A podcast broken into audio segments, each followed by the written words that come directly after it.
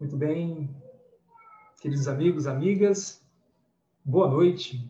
Nós vamos hoje falar um pouco, trazer umas reflexões sobre o capítulo 20 do Evangelho segundo o Espiritismo, que tem como título Trabalhadores da Última Hora.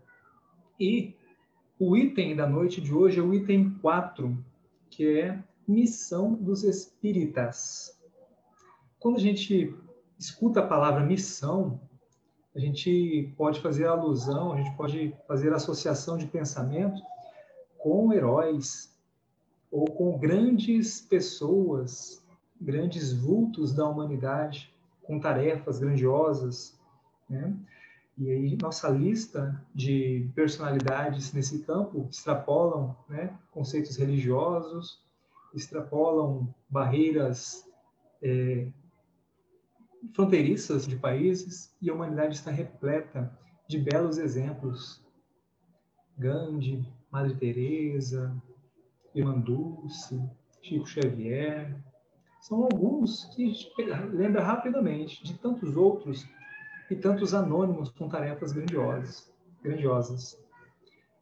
Em missão, lembramos também dos heróis que nos aparecem com poderes sobrenaturais, superpoderes, com propósitos grandiosos é, de salvar a humanidade é, acerca de um mal. É, são alusões do nosso inconsciente, né, da nossa batalha íntima. Esses heróis eles representam isso para nós. São representações do inconsciente coletivo, do inconsciente humanitário, né, de toda a sociedade, de que heróis pessoas, que indivíduos externos a nós, com poderes sobrenaturais, eles farão a diferença na nossa sociedade, nos libertarão do mal, vencerão o vilão. E o texto de hoje é uma mensagem do espírito de Erasto, que vem trazer para nós um texto de profundo de profunda reflexão, cada linha, cada parágrafo de um ensinamento grandioso para nos demonstrar que todos nós temos missões. Não precisamos é, de Paulo de Tarso, ou, perdão, não precisamos ser como Paulo de Tarso a receber o próprio Cristo, é, ter a visão do Cristo. Emmanuel fala no prefácio do livro Paulo Estevam que nós recebemos o chamamento diário do Cristo, que não precisamos aguardar um chamamento grandioso, uma tarefa grandiosa como foi a de Paulo de Tarso. Todos nós temos valiosas missões em nossa vida, temos valiosas situações que precisamos vencer a nós mesmos para o auxílio ao outro e o melhoramento em mim mesmo. Então, o texto de hoje nos convida a entender que os super-heróis da humanidade somos nós mesmos. E os superpoderes estão dentro de nós. Nós possuímos eles e precisamos é, dar vivência ou potencializar, aumentar a sua frequência no nosso cotidiano. E o texto vai falar sobre isso para nós. Eu vou abrir aqui a, o slide para a gente compartilhar na tela e acompanhar essa reflexão.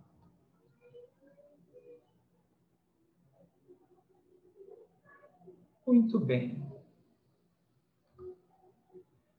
Então, nós vamos falar sobre a missão dos espíritos, ou melhor, missão dos espíritas. A missão daqueles que abraçaram, que compreenderam, que se simpatizam com a doutrina espírita. E o texto também vem desconstruir para nós a ideia de que nós precisamos ser espíritas completos para ir então ir de encontro a uma missão, ir de encontro a uma ação, uma atividade, um propósito em nossa existência. O texto desconstrói isso para nós.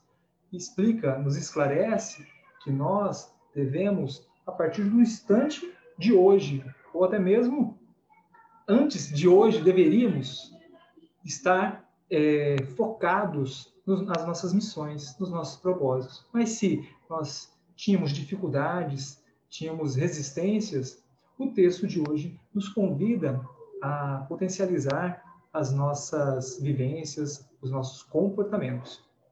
É interessante que eu iniciei falando sobre essa analogia com os heróis, com os grandes mártires ou os grandes vultos da humanidade. E existe um sociólogo, um antropólogo, é o Joseph Campbell. Ele escreveu um livro é, com o título O Herói de Mil Faces, que demonstra para a gente é, que todos os heróis de todos os universos possuem grandes semelhanças na sua jornada, que foi intitulada Jornada do Monomito, ou Jornada do Herói. E nessa jornada do herói, ela se aplica tanto a personalidades que mencionamos, como aos heróis da ficção, que todos possuem um caminho mais ou menos semelhante. E o mais interessante deste material, deste, deste livro, desse estudo desse antropólogo, é que nós, ao identificarmos isso, podemos fazer comparações com a nossa existência. E que muitos de nós paramos nos primeiros passos. Em linhas gerais, ele apresenta 12 passos, que é estar no mundo comum, receber um chamamento, negar esse chamamento, receber o auxílio de um tutor, de um mentor, ou uma ajuda sobrenatural, passar pelos desafios, voltar para o mundo, é, para o mundo comum ressignificado. E isso é um ciclo que se repete em diversos instantes. É muito interessante, a gente pode é, estar buscando informações na internet sobre a, a jornada do herói, e isso se aplica muito à nossa vida, que podemos utilizar essa estratégia para ter clareza dos nossos propósitos. E o texto de hoje vai fazer conosco algo muito semelhante ao que essa jornada nos convida. Porque muitos, muitos param na negação. Ou seja, se defrontam com a sua missão, com seu propósito, e negam por resistência, por dificuldade, por medo, por vários fatores. E nós precisamos dar esse passo, esse passo de transformação. E a primeira reflexão que a gente faz para descobrir essa, essa nossa missão é qual é o propósito que eu tenho. O que estou fazendo da minha atual existência? Qual é a minha missão? E a gente traz uma reflexão do filósofo Cortella, que nos fala o seguinte: a palavra propósito, em latim, carrega o significado de aquilo que eu coloco adiante, o que eu estou buscando. Uma vida com propósito é aquela em que eu entenda as razões pelas quais eu faço o que faço e pelas quais eu claramente deixo de fazer o que não faço. Ter um propósito na vida significa fazermos escolhas, optarmos por caminhos. Nós não podemos tomar todos os caminhos, e precisamos escolher qual é o caminho que eu irei tomar. E precisarei abrir mão de determinadas circunstâncias, costumes e até mesmo reconstruir amizades, reconstruir relações a partir desse meu propósito.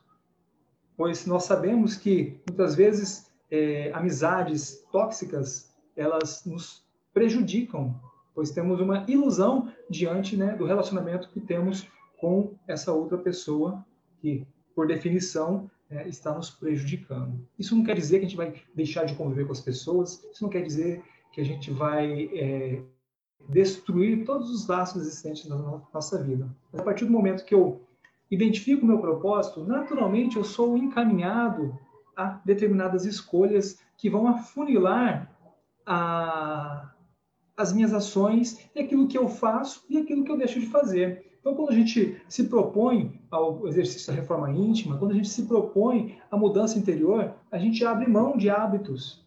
E dentro desses hábitos, muitas vezes, é, contextos sociais, amizades, vínculos são, é, são desfeitos, pois eles eram estabelecidos a partir dos hábitos que abrimos mão.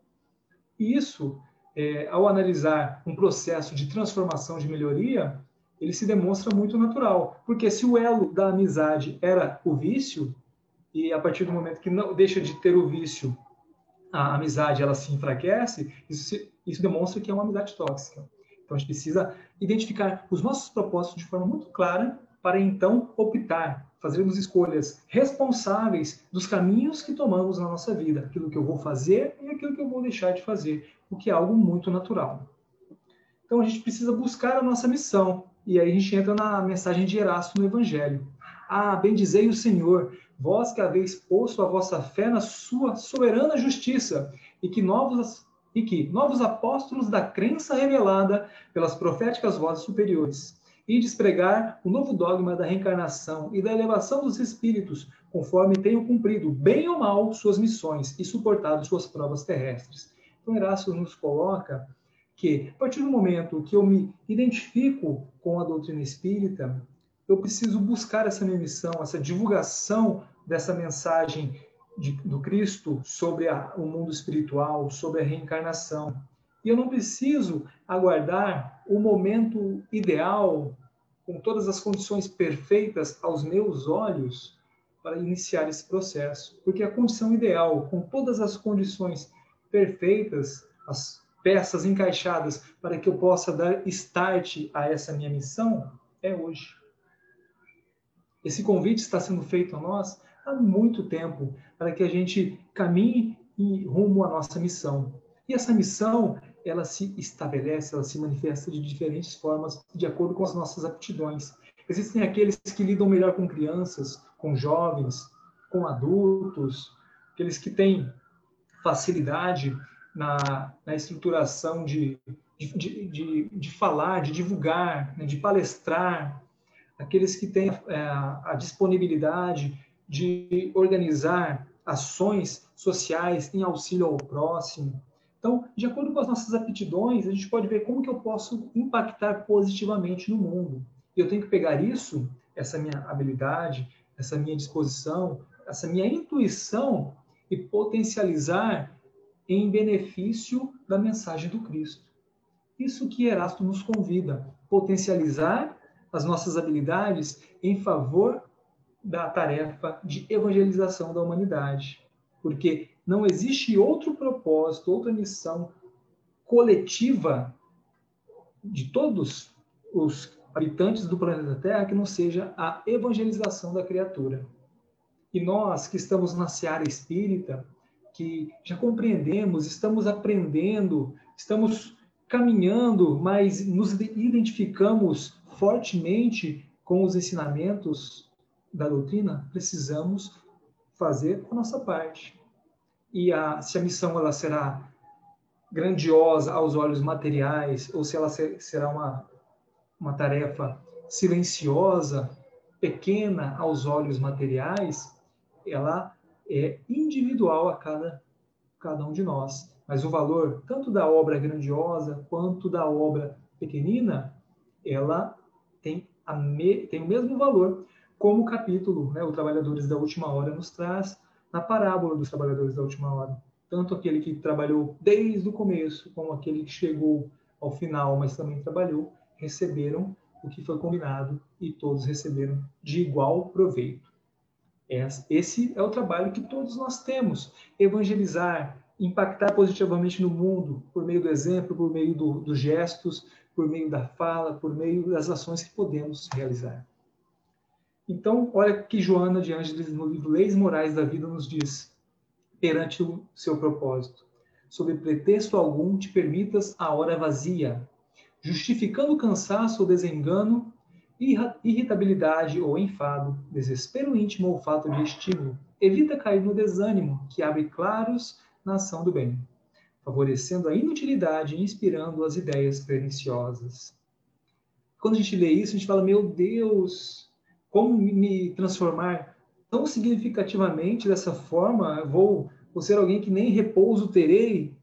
Na verdade, Joana de Ângeles nos convida aqui a sairmos da nossa zona de conforto que nós temos a, a ideia ou um, um falso senso de que eu trabalharei uma hora e descansarei umas 200, para depois trabalhar uma segunda hora, sabe? A lei do menor esforço e achando que nós estamos já fazendo muito. E por que isso acontece? Emmanuel lembra para a gente lá no Pensamento e Vida. São hábitos construídos em muitas existências, em muitos momentos da nossa jornada de espírito imortal. O hábito é uma esteira de reflexos mentais acumulados, operando constante indução à rotina. Herdeiros de milênios, gastos na recapitulação de muitas experiências análogas entre si, vivemos até agora quase que a maneira de embarcações ao gosto da correnteza, no rio de hábitos aos quais nos ajustamos sem resistência. Então, nós temos a facilidade de, como água, nos adequar ao recipiente e nos é, esforçar de menor forma. Nós buscamos o menor esforço. Isso é algo inconsciente nosso e muito natural, que precisamos romper com isso para sermos proativos na nossa existência. E ele continua nessa mesma lição, Emmanuel, nos dizendo: não podemos desconhecer, todavia, que somente adotando a bondade e o entendimento, com a obrigação de educar-nos e com o dever de servir, então, educação interior e trabalho no bem, como hábitos automáticos nos alicerces de cada dia, colaborando para a segurança e felicidade de todos, ainda mesmo à custa de nosso sacrifício, é que refletiremos em nós a verdadeira felicidade por estarmos nutrindo o verdadeiro bem. Então, Emmanuel fala para gente que a gente precisa se sacrificar, sair da nossa zona de conforto. Não será fácil, mas será valoroso, porque conseguiremos atingir aquilo que a gente tanto busca, que é a verdadeira felicidade. E nós construímos uma ideia da felicidade, que a felicidade ela está ligada à inércia. A felicidade está ligada ao conforto, ao marasmo. Mas quando na verdade os bons espíritos nos demonstram que a verdadeira felicidade está na ação, está no trabalho, está no agir, está no movimento. E então a gente precisa desconstruir essa ideia de felicidade pacata, que é um erro, para uma felicidade ativa, que nós vamos, por meio das nossas ações, do convívio social, das relações, da ação no bem, né, estabelecer, encontrar a verdadeira felicidade. E quem já teve a oportunidade de fazer um trabalho voluntário, verdadeiramente descobre essa, esse gostinho da verdadeira felicidade. Se sente, se sente realizado, se sente pleno, mesmo por breves instantes, e carrega aquela semente dentro do seu íntimo por uma longa jornada. Então, o que Emmanuel nos convida é que a gente torne isso um hábito automático, que a gente faça disso o nosso comum, que faça disso, né, naquela jornada de ressignificação, tornar o nosso mundo comum ressignificado, um mundo fraterno, e que aí sim encontraremos a felicidade, não nos isolando, não no marasmo. E a gente adentra, adentra num segundo ponto, que é condições para a nossa missão. O chamado para a nossa missão, a gente está aceitando ou a gente está recusando? Porque nós temos escolhas e responsabilidade. Erasmo nos diz: e de pregai a palavra divina. É chegada a hora em que deveis sacrificar a sua propagação, os vossos hábitos, os vossos trabalhos, as vossas ocupações fúteis, e de pregai convosco estão os espíritos elevados. Lembra que a gente estava falando uma questão de escolha, de prioridade? Então, quando eu tenho um propósito claro de que eu quero encontrar a felicidade, e a felicidade se encontra no exercício do coletivo, do bem, então eu vou fazer daquilo uma prioridade na minha existência. Então, eu vou priorizar num cronograma de final de semana longas jornadas de Netflix, de filmes, de séries, ou eu vou me propor ter longas jornadas de trabalho no bem, de atividade voluntária, de estudo, de prática. E também vou ter o meu momento de, de filme, de série, de leitura, de convívio familiar. Então, veja, tudo é uma questão de escolha e de prioridade. Que podemos, sim, né, sermos ativos na, na ação social, na ação de transformação, na ação religiosa, na ação de reforma íntima interior, e também no auxílio ao próximo, e ao mesmo tempo não deixar de lado outros campos da nossa existência. Nós temos a ideia de que nós vamos fazer algo, vamos estabelecer uma tarefa de voluntariado, uma tarefa de trabalho no bem, quando sobrar um tempinho na minha agenda. Quando a gente tiver né, encaixado toda uma série de condições materiais. E essa esse momento ideal, ele normalmente não acontece, que a gente precisa lidar com as nossas situações nesse ciclo, nessa nessa dinâmica entre, né, conciliar todas essas situações e fazer o bem, fazer o bem conciliar essas outras situações. E sim, isso é possível e os textos nos convidam. Porque se a gente pegar né, e fizermos um cronograma da nossa semana, do nosso dia a dia, vamos encontrar muito tempo ocioso, como o texto nos, nos coloca, com ocupações fúteis e que podemos otimizar, que podemos agir melhor, tornar mais significativa a nossa existência. E para isso, é preciso que nós não tenhamos fogo de palha, que sejamos persistentes. É muito importante esse fogo inicial, essa vontade, essa paixão por, por um propósito, por uma ação, por um trabalho que a gente se encante. Isso é muito natural e muito bom para tirarmos da zona de conforto, mas precisamos manter a persistência. A gente precisa ser é, constante. Faça mister, regueis com os vossos suores o terreno onde tendes de semear, porquanto ele não frutificará e não produzirá, senão sob os reiterados golpes da enxada e da charrua evangélicas.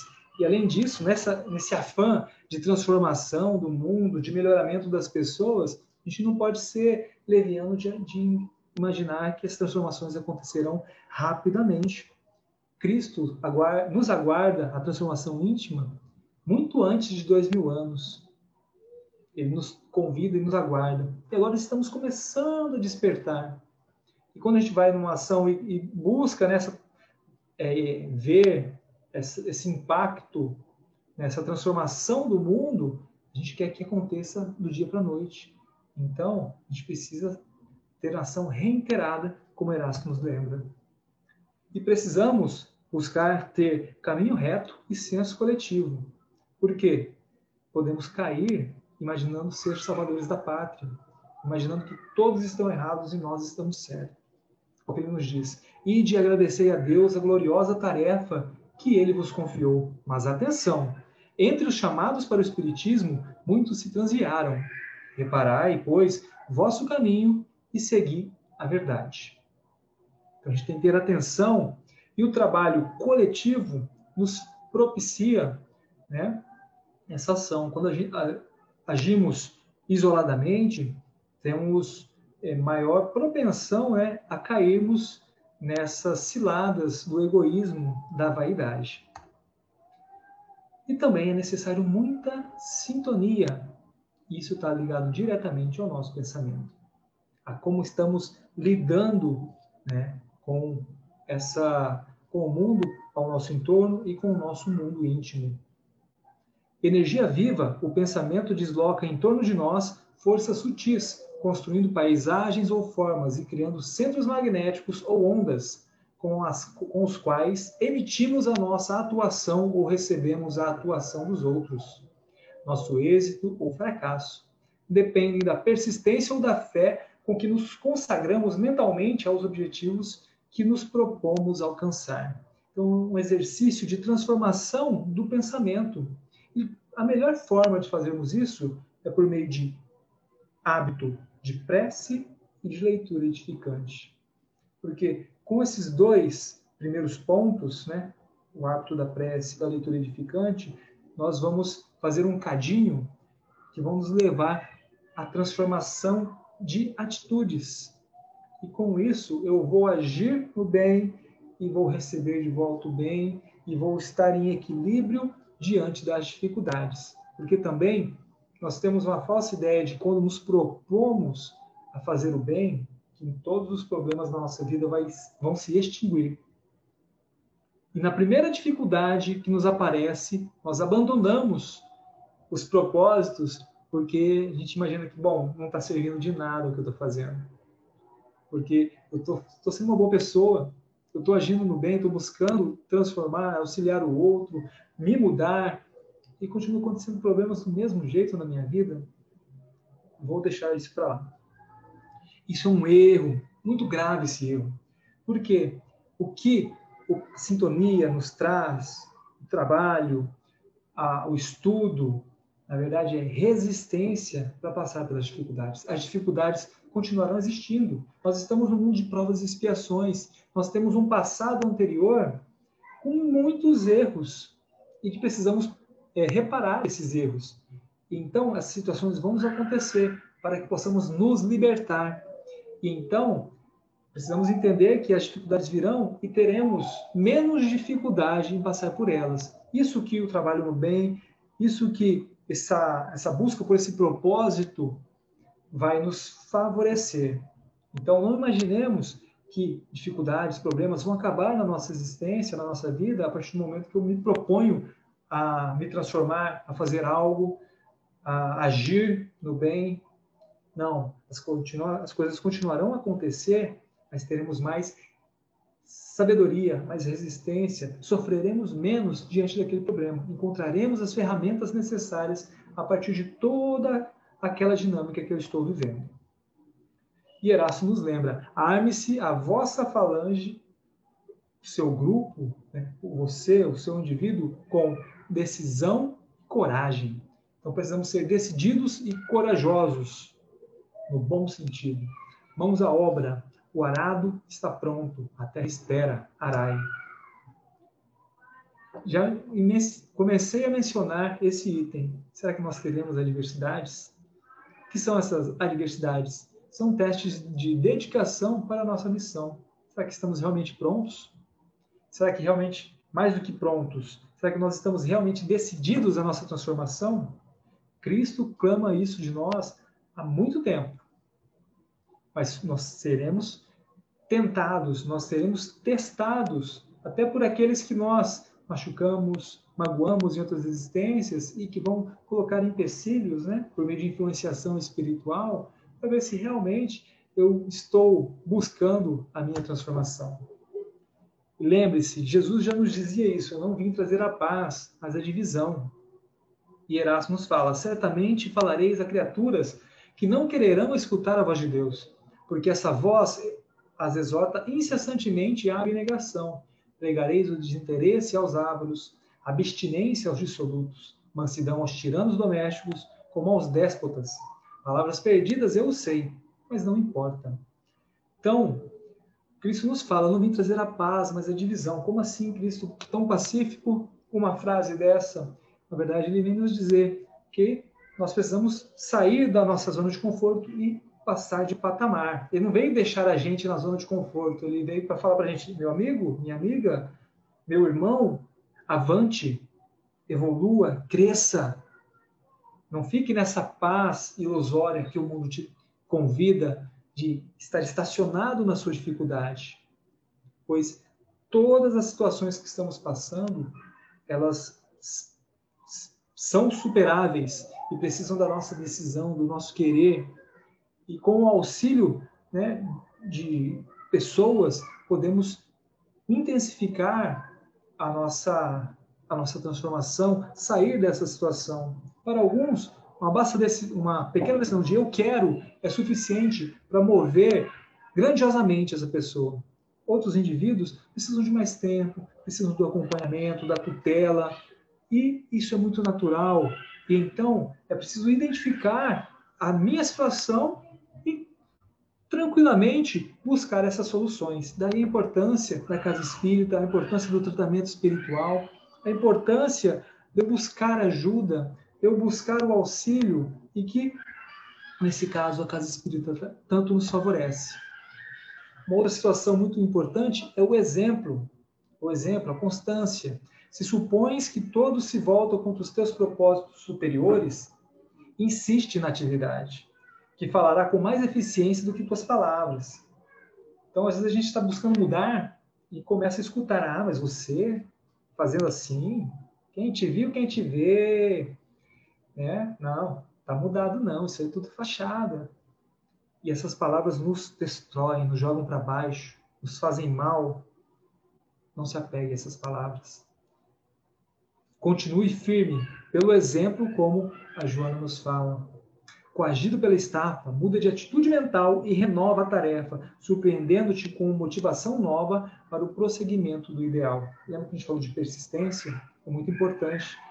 E as palavras, né, os julgamentos, eles muitas vezes virão para nos testar, buscando nos desestabilizar, nos afastar dos bons propósitos. Mas é importante mantermos a persistência e lembrar do poder transformador que carregamos em nós. E depois levai a palavra divina aos grandes que a desprezarão, aos grandes que a desprezarão, aos eruditos que exigirão provas, mas se apegue a esse trecho, aos pequenos e simples que a aceitarão. Não se apegue ao comentário negativo, e sim se apegue né, às pequenas ações que você vê o trabalho frutificar, a sua ação transformar porque é tudo uma questão de ótica.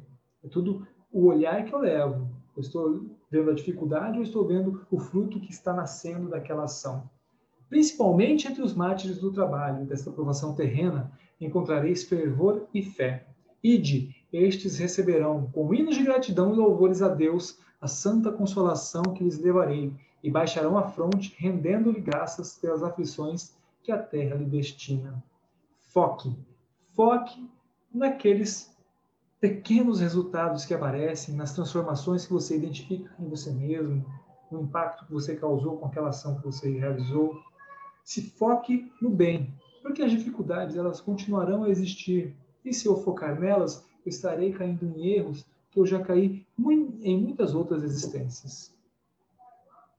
E para nos fortalecer para o êxito da missão, lembremos de alguns poderes que carregamos em nós mesmos. Fortaleça a sua jornada a partir do que, como o Erasto nos coloca na mensagem. A fé é a virtude que desloca montanhas. Tenhamos fé nos propósitos que abraçamos.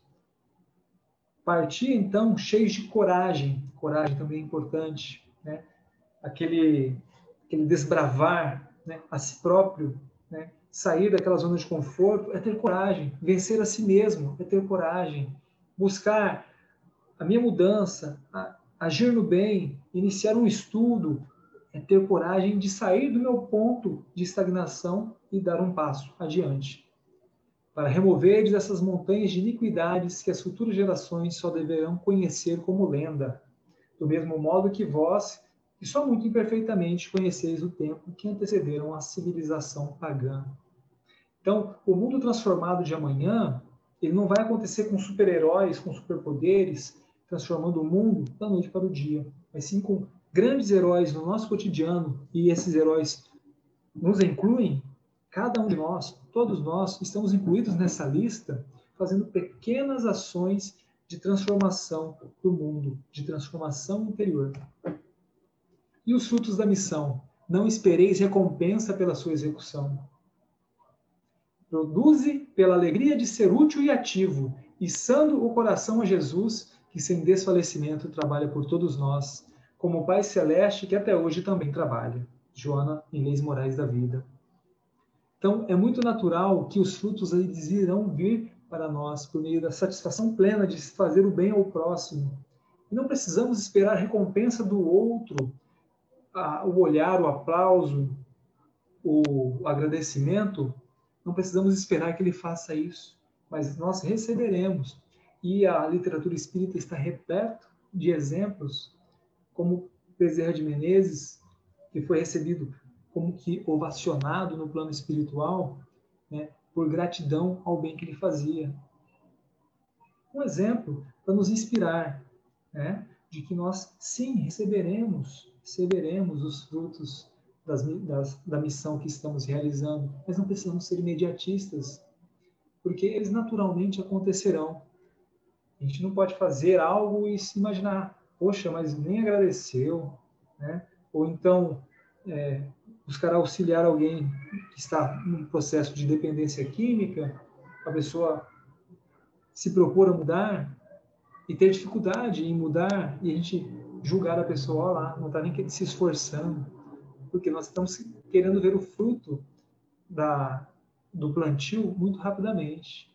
Meimei no livro Game Over traz uma mensagem muito legal para a gente, muito importante, de que nós não temos, né, não iremos, melhor dizendo, observar esses frutos. É o indivíduo daquele que nós impactamos, que buscamos fazer o bem, que vai colher no momento propício e, na maioria das vezes, de forma silenciosa e anônima. Lembremos do trabalho e da reforma íntima, estão intimamente ligados.